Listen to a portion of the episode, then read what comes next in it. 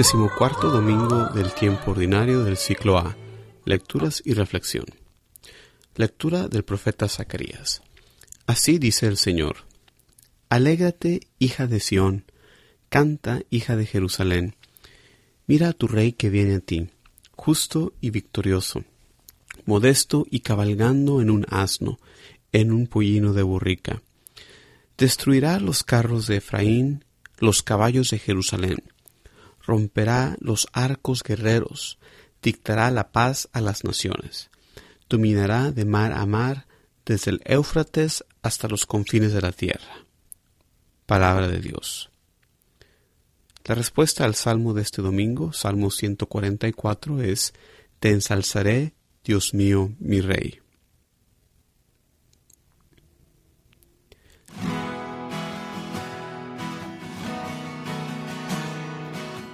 Ensalzaré,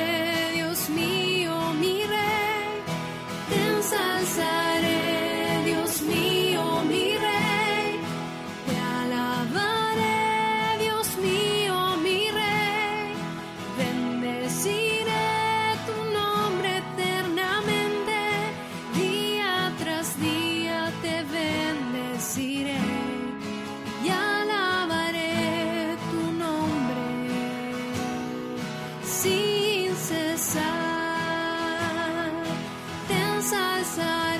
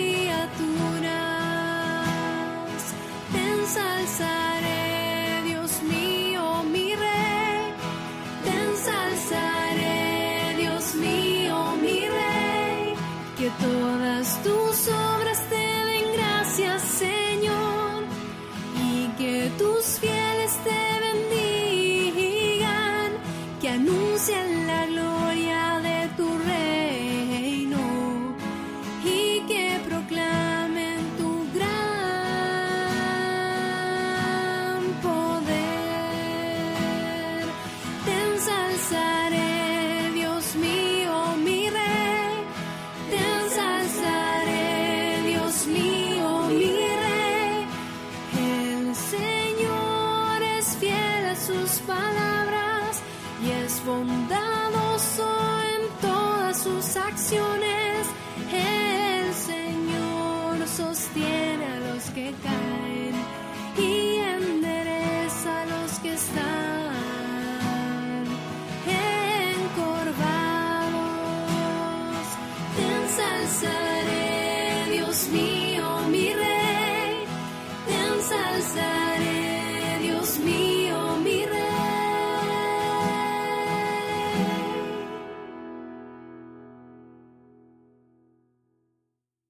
Lectura de la carta del apóstol San Pablo a los romanos.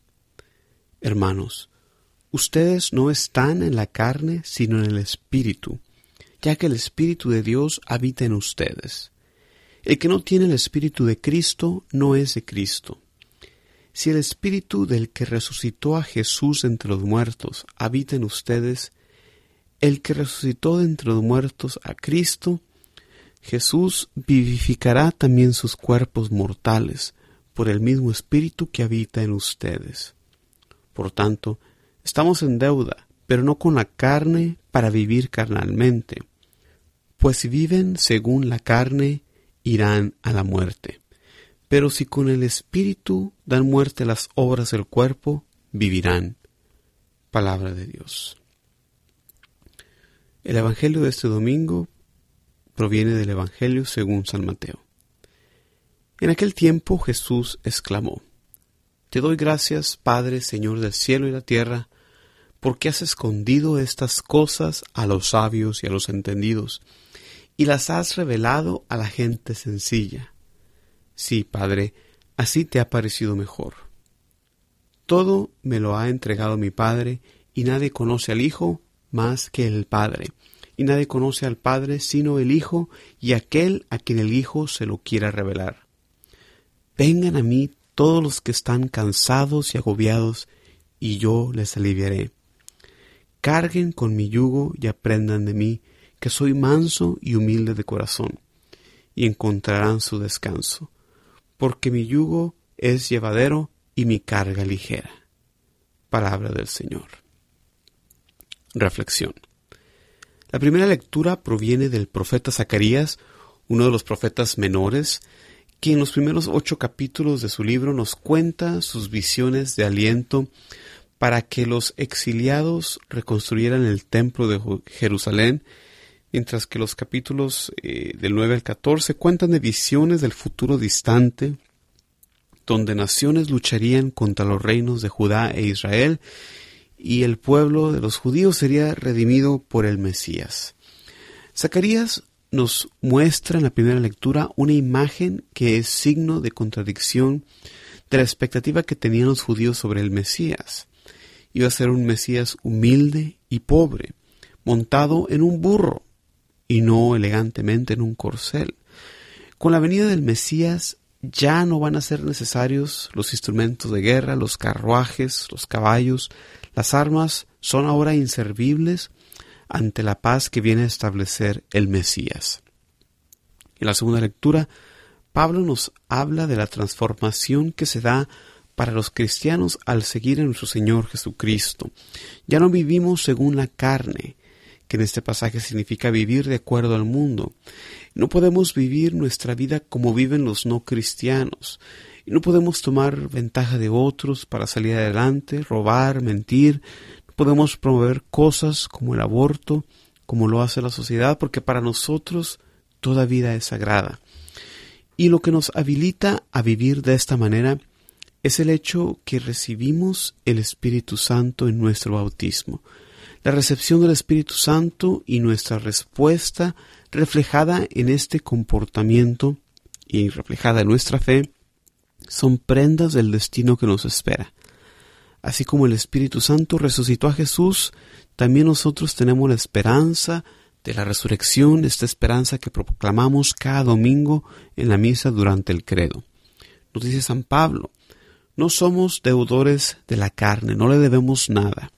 Si antes estuvimos atados a otra manera de vivir por el pecado, Cristo nos libera, Cristo nos sana. Ya no tenemos que caer en los mismos vicios, en los mismos pecados. Tenemos que poner de nuestra parte. El Espíritu Santo ya nos habilita a actuar como lo que somos, hijos de Dios por adopción. Si vivimos según la carne, el resultado es la muerte. No hay una tercera opción, no hay un tercer camino. Solamente dos. O seguimos a Dios y alcanzamos la vida, o vivimos de acuerdo a la carne, de acuerdo a nuestros deseos y alcanzamos la muerte. El mensaje del Evangelio de Mateo va un tanto relacionado con la segunda lectura. Nos dice que confiando únicamente en el conocimiento humano no podemos llegar a reconocer la revelación de Dios. En este mensaje Jesús nos da una prueba de su divinidad. Hay una cierta igualdad de conocimiento entre Dios Padre y Dios Hijo. Dice Jesús, todo me ha sido entregado por mi Padre, nadie conoce al Hijo sino el Padre, ni al Padre le conoce nadie sino el Hijo y aquel a quien el Hijo se lo quiere revelar. También nos dice Jesús, vengan a mí los que están fatigados y agobiados. Le decía esto Jesús al pueblo en aquel entonces, agobiados por las cargas tan pesadas de la ley que buscaban imponerle la manera en que los fariseos practicaban la fe judía. Pero aplica también para nosotros esta invitación, los que estamos agobiados por las dificultades de este mundo. Solamente en Dios, solamente es en Jesús donde podemos encontrar ese alivio que buscamos. Solo Jesús tiene el poder de decirnos, vete en paz, tus pecados te son perdonados. Con el salmista y con Jesús, oremos y bendigamos a Dios, pidiéndole la humildad necesaria para ver su revelación plena en Jesús, también pidiéndole con San Pablo la gracia de vivir de acuerdo no a la carne, sino de acuerdo al espíritu de adopción que hemos recibido por nuestro bautismo. Que así sea.